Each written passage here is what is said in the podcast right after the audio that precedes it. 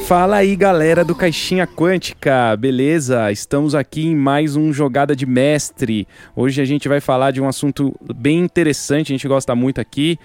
Tô com um convidado especial aí do Torre do Dragão, Henrique. E aí, Henrique, beleza, cara? Fala, JP, beleza? Prazerzaço tá aí de novo, trocar essa ideia sobre RPG, muito legal, sobre um sistema novo, né? É novidade, né? Mecânicas novas e sempre muito bom trocar essa ideia. Só que ainda em quarentena, né? A gente fez o primeiro programa em quarentena do Jogado de Mestre, né, que você participou, falando dos quatro ou três, acho que era três RPGs para baixar grátis na quarentena e agora a gente tá continuando a quarentena. pois é, ainda, ainda estamos isolados, mas ainda dá para jogar, ainda dá para trocar ideia, pensar nas coisas boas, né? Acho que a gente tem que focar nas coisas boas, nas coisas que a gente curte, nos jogos e nas, nas histórias que a gente curte. Esse é um ótimo momento pra gente recorrer a isso, assim, né? Por enquanto online, né, Henrique? O negócio ainda tá tudo muito online. É, cara. uma falta de uma mesa de RPG presencial. É, Nossa, a gente nem se fala, é, né? Nossa. Faz evento, para nós está sendo uma tortura. Pelo menos a gente tem esses recursos aí. Seria muito pior se a gente não tivesse. oh, que saudade dos eventos, né?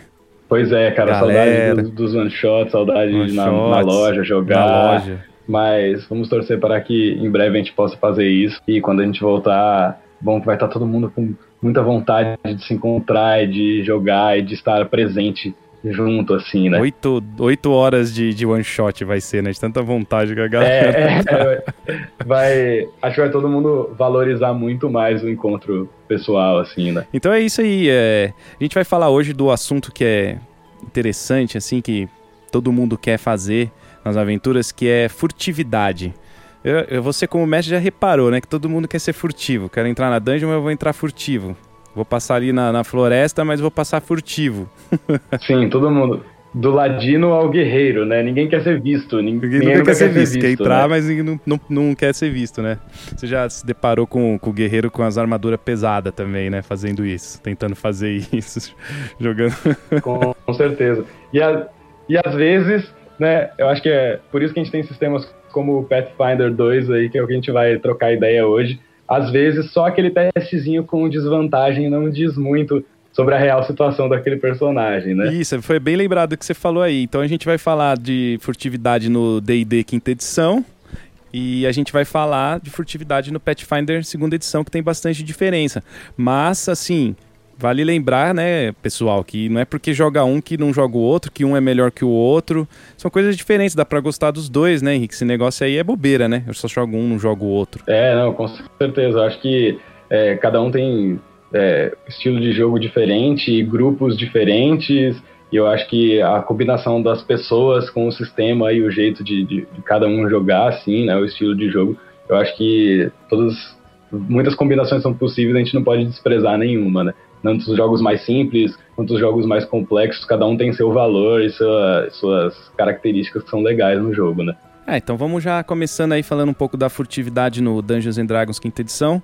Eu sei que você é um cara que estuda muito, você estudou então, né, esse assunto para hoje, porque você é um cara estudioso, que eu, que eu te conheço. Aliás, é, você é... Sim. É, Torre do Dragão, né? Você é mestre, você, pô, é lógico que você estuda. sempre, sempre, sempre, temos que ficar ligados, assim, né, em vários, vários sistemas diferentes, vários jeitos diferentes de jogar, né. Eu ainda não tive a oportunidade de jogar o Pathfinder 2, né, não tive a oportunidade de me aprofundar tanto nas regras, mas pesquisei bastante sobre esse negócio da furtividade. E eu gosto muito do Starfinder, que é muito legal porque ele tem, uhum. ele tem muitas, muitas semelhanças com o Pathfinder, né, o jogo da Paizo também, e que é, tem diferenças, mas que tem parte dos mesmos princípios, assim, das mesmas ideias, né? Então vamos começar agora com a furtividade no D&D quinta edição, que é, é até que uma rolagem simples, né, Henrique? Você, por exemplo, eu, eu falei o exemplo do cara quer entrar na dungeon, então tem uma porta fechada ali, aí vem o personagem e fala, oh, eu quero entrar naquela sala e quero entrar furtivo. Aí é uma rolagem simples, né, de furtividade contra a percepção passiva de quem está lá dentro, seria? Pois né? é, tem a opção da percepção passiva, de fazer rolagens opostas, né, de percepção contra a furtividade, mas muitas vezes isso acho que acaba causando situações é, que, que não fazem muito sentido, né? de um personagem conseguir se infiltrar de uma maneira quase impossível no lugar, ou de um personagem que costuma ser muito atento, não reparar numa coisa que seria óbvia para ele, né? Então, nesse sentido, eu acho que a, os, os stats passivos, né, os atributos passivos aí são interessantes, porque eles criam um pouco mais de consistência, né? Então, isso já é um princípio que eles usam bastante no Pathfinder, né? Além da percepção passiva, tem a furtividade, né, passiva. É, que seria, na verdade, é, é, a, é a, a classe de dificuldade não existe uma classe de dificuldade igual no D&D, né? 5, 10, 15, 20. Até existe, o mestre pode ter uma setar isso em alguns momentos, mas quando você faz contra, você não vai fazer contra eh, seria, não vai ser contra a percepção passiva, né? Vai ser contra a classe de dificuldade é, que do seu jogador da furtividade, que seria 10 mais os modificadores né? Então, assim, é uhum. é diferente, porque, assim, é, só que gera mais jogadas, é isso que a gente vai discutir aqui, né? Isso, eu gosto certeza. muito do D&D também, justamente porque, que nem a gente estava falando, são coisas diferentes, né? Essas percepções, uhum. a percepção passiva que tem no D&D permite diminuir rolagem, né? É passivo, tá ali, é um número. Sim, sim. E, e faz, eu acho que tem um, um ponto muito importante da percepção passiva, que é a, o mestre não precisa pedir o teste para o jogador no momento de tensão que às vezes ele não quer que o jogador saiba que ele está sendo observado, né? Por exemplo, ou é, é, numa situação de, de infiltração, né? Isso é uma outra coisa que o Pathfinder faz também, que o mestre pode rolar os dados. Eles, eles recomendam que o mestre role o, o dado de furtividade escondido. É, né? algumas, algumas é, ações que você pode ter dentro da furtividade, elas, elas têm uma tag, né? Que chama, né? Uma marcação de secret, né? Secreto, né? Então o mestre vai jogar escondido uhum. quando tiver essa tag né, na perícia. Isso então, isso é uma coisa legal, porque assim, a, já aí já tem uma diferença, né? A, a percepção do D&D passiva e aí agora outro que você citou, né, que são as ações que eu posso ter dentro de, um, de uma jogada de perícia, né? Sim. Então no, no, no Pathfinder 2 você tem algumas ações que você pode fazer. Você chegou a ver? Sim, sim, cheguei a ver. Bem interessante essa comparação mesmo, porque no D&D, basicamente, a, a, ação furtiva que a gente tem é o esconder, né? O hide. É. é e que ela não tem uma, uma explicação aprofundada o suficiente para lidar com algumas situações específicas, né?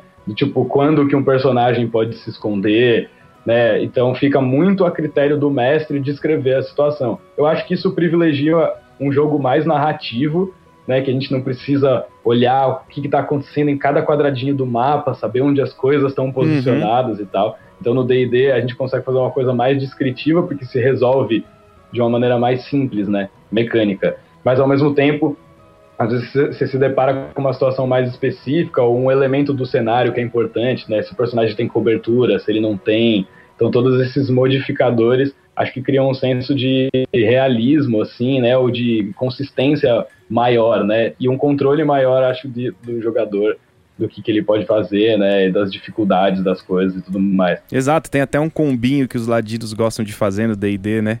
Porque o ladino tem a ação bônus. Aí ele pega, se esconde na ação bônus e na hora Sim. do ataque ele joga com, com vantagem e dá o sneak attack, né? É um. Sim. O combo aí, pra quem não sabe, esse combinho. Mas esse combinho é bem. bem é bem simples, assim. Muita gente, todo, muita gente já conhece.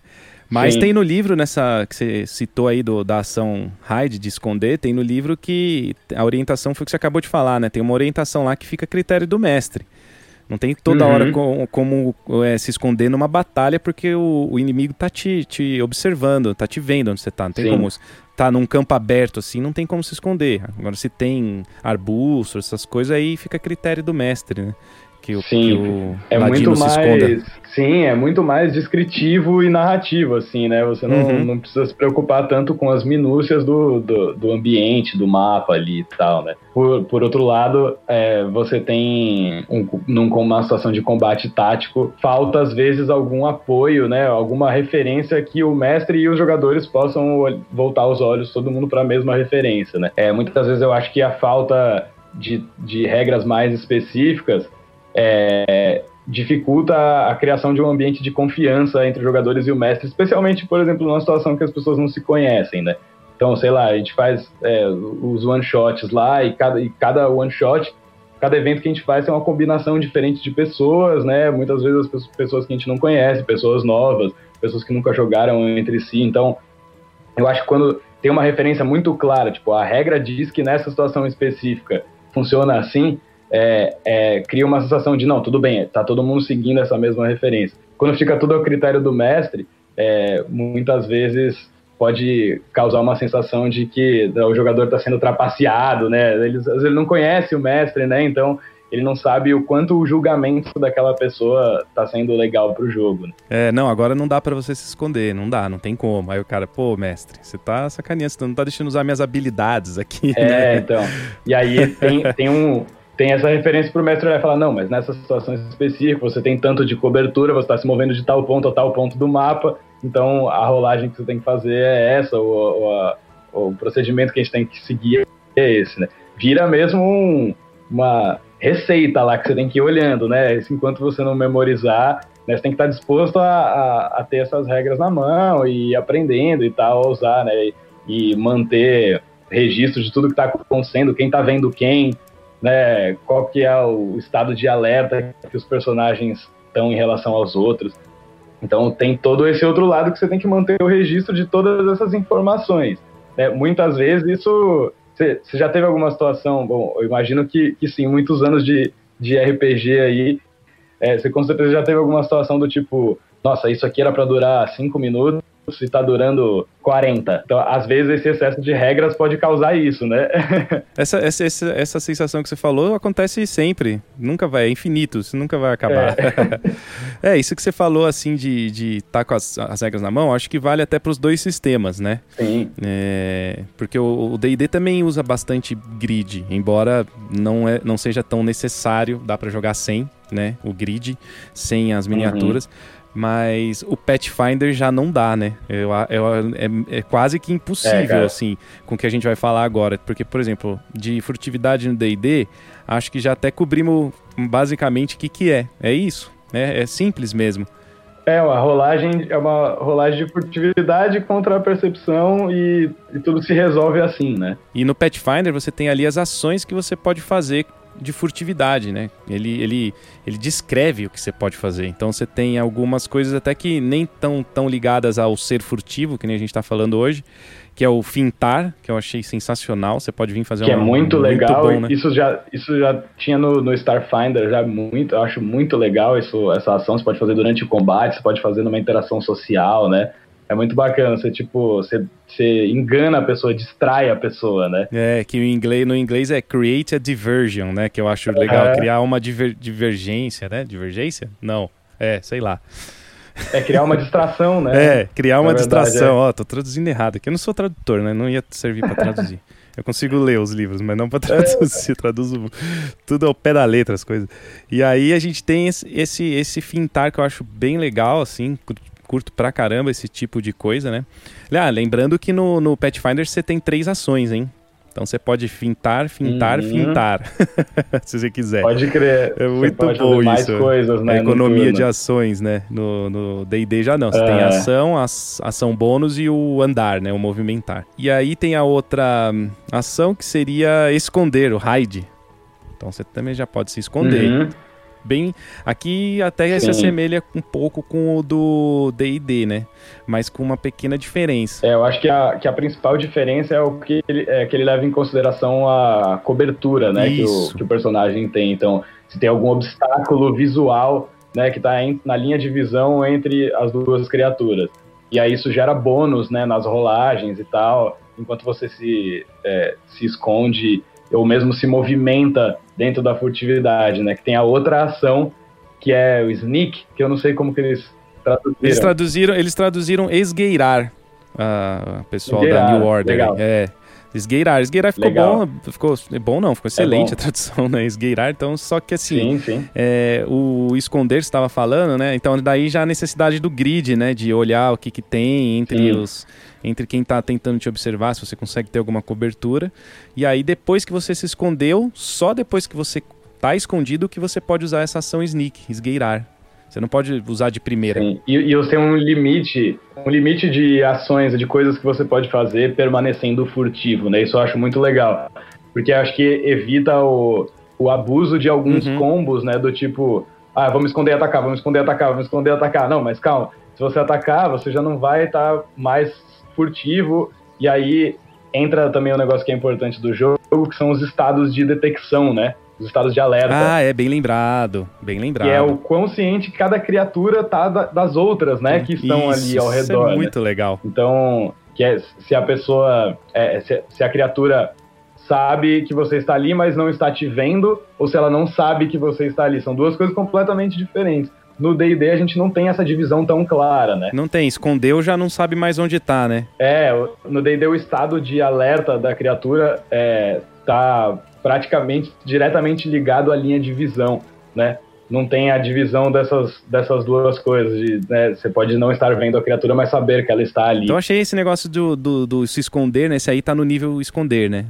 Porque no sneak, no, no esgueirar, aí o, a hora que você, você passa no teste, né? Contra, contra a dificuldade da percepção da, da criatura que tá te vendo, aí ela já não sabe mais onde você tá. Sumiu, né? Aí você pode andar, você pode andar com furtivo, que é o famoso andar furtivo, ser furtivo. Sim, né? porque você tá numa condição, tá num estado, né, que eles chamam diferente, né?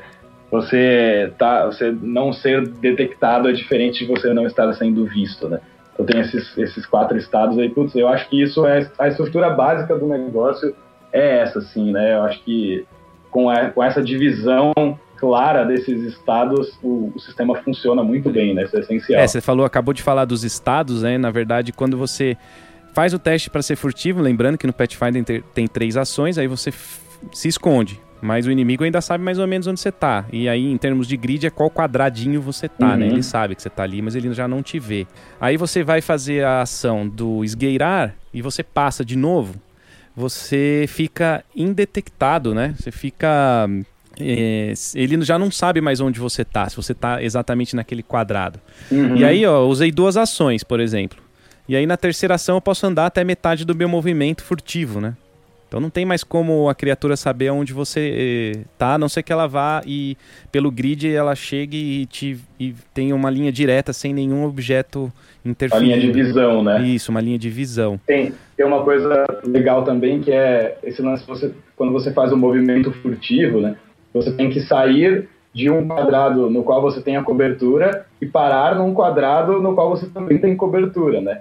Então você consegue se mover por um pequeno espaço sem ser visto, mas você tem que se esconder no fim do seu movimento, né? Para que você se mantenha furtivo. Tudo isso vai criando essa importância do grid, desse xadrez, né? Que vai, o combate vai virando um xadrezinho, né? E aí você vai vendo se os inimigos estão conseguindo te enxergar, se tem algum, alguma parede, algum móvel, uma escrivaninha, qualquer coisa que esteja fazendo um obstáculo com relação à visão das criaturas, né? E ainda tem mais uma ação que você pode fazer, ó, quanta coisa, né? Que dá pra fazer com furtividade. Que é esconder um objeto, que eu achei interessante pra caramba também. Você vai usar a furtividade, né? Pra tentar esconder uma adaga no seu, sei lá, na sua manga, na sua jaqueta, na sua, na sua armadura. Aí você vai ver se. Aí você não sabe, porque. O, sabe o que é legal? Esse esconder um objeto, ele é um teste secreto. Sim, isso é muito legal. Você não sabe. Você não sabe, né? Você não sabe se é, conseguiu. É muito legal isso. É, Mestre que sabe. É. Aí o cara tenta esconder a adaga, o inimigo vira e fala, meu, tá com uma adaga ali. Falhou, né? Então é uma, uma coisa interessantíssima. E aí fica isso, né? A gente assim, a gente passou pelo furtividade tanto do D&D quinta edição quanto pro furtividade do Pathfinder 2. E aí eu queria ver agora uma discussãozinha rápida aí com você, Henrique, se assim, que que, que você acha, né? Que a gente estava falando no começo do, do programa, que são é, situações diferentes, são designs diferentes, estilos de RPG diferentes. Mas também nada impede de você levar uma coisa de um RPG pro outro. É proibido isso? Cara, com certeza não. Eu acho que isso é recomendado, inclusive, né? Eu acho que você pode ter diversas maneiras de conduzir uma mesma situação dentro de um mesmo jogo, dentro de uma mesma campanha, né? Então, eu acho que, assim, o, o Pathfinder e esses sistemas mais robustos, assim, em termos de regras, é, eles é, se torna muito importante o momento a momento, né? Então, cada movimento que você faz dentro do campo de batalha, dentro de uma situação, mesmo na furtividade, pode não ser um combate, né? Pode ser uma situação de dungeon crawl, de exploração. Né? Então, cada movimento que você faz ali no grid, cada ação que você toma é importante, né? É, enquanto nos sistemas mais simples você consegue esticar e encurtar o tempo de, de uma maneira mais flexível, né? Então resolver uma ação com uma rolagem mais simples e, e, descrever e narrar essa situação né, do, mais fazer uma coisa mais narrativa e mais descritiva mesmo e não tão tática, né? Sim, é, a mesma situação nos dois sistemas, elas vão ter é, é tempos de, de demorar assim diferentes, né? Eu, eu, quero invadir uma sala na dungeon sem ser visto. No Pathfinder 2 vai demorar uma, mais tempo do que no D&D, porque no D&D você consegue resolver isso, que nem a gente estava falando, com a percepção passiva bem mais rápido. No Pathfinder a gente vai ter que ver essas questões que a gente acabou de falar, vai se esconder, vai se esgueirar, vai ver se tem obstáculo. É, e aí, o que, que a gente poderia fazer? Você pode trazer algumas coisas do Pathfinder 2 para o D&D, para deixar um pouco mais... É, um pouco, um pouquinho mais robusto, não vai dar para adaptar essa regra toda no D&D, né? Senão fica igual, 100% não dá.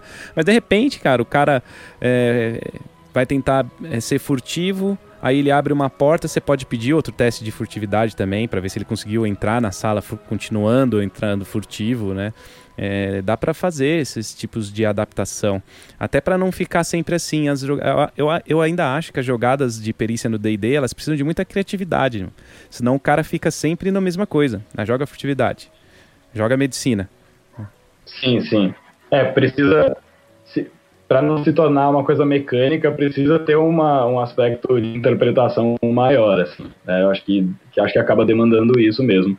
É, fica menos estratégico, menos tático, vai mais para essa onda, né? Mas uma, algumas coisas que, que, que são legais, assim, que dá para a gente adaptar para e colocar nos sistemas mais simples, como a quinta edição. Uma coisa que eu gosto de fazer é pedir, por exemplo, testes de furtividade, não no momento necessariamente em que o jogador fala que o personagem dele vai agir furtivamente, mas no momento de risco que ele possa ser visto. E fala, vou entrar na sala furtivamente. Beleza. Pode ser que esse teste não seja imediatamente necessário, mas a partir do momento em que ele chegar em um determinado ponto da sala, esse teste seja necessário. Isso faz com que você possa criar mais situações dentro da, do, do que está acontecendo ali no jogo e não fazer com que o jogador, tipo, pô, mas eu sucedi no meu teste de furtividade e o cara me viu mesmo assim. Mas ele su sucedeu no teste de furtividade antes de sequer saber, por exemplo, o que tinha dentro da sala, né? O, a linha, o negócio da linha de visão eu acho muito legal também, de você é, traçar quem está vendo quem. Eu acho que o lance é, da, dos estados, né? Se está sendo observado, se está escondido, se não foi detectado, eu acho que isso é possível de levar, eu acho que isso é possível de levar para a quinta edição, para que você tenha uma clareza maior, não só o, mestre na hora de descrever, mas que os jogadores tenham uma clareza mecânica maior do que está acontecendo e possam tomar decisões mais conscientes, sabe? É. É isso aí, muito legal. Acho que a gente passou por quase tudo aí que dava para falar sobre isso, né? Aí o resto fica a, a critério de interpretação.